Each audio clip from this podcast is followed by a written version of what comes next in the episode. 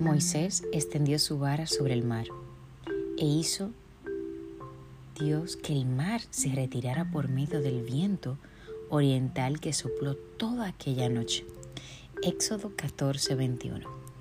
La vida cotidiana deberá ser una vida de fe, entusiasmo y realización.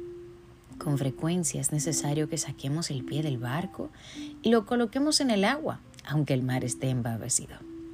Hay momentos en que Dios solo espera que demos el primer paso, que extendamos la vara para salir a escena y abrir los mares rojos delante de nosotros. Pregúntate hoy, ¿cuál es tu vara y cuáles son los recursos con los que cuentas? Si quieres pasar a la historia como quien escribió una de sus líneas, tendrás que extender tu vara como lo hizo Moisés y cruzar al otro lado. Aún no tengas seguridad, porque recuerda que vivimos por fe, por no lo que vemos, sino por fe.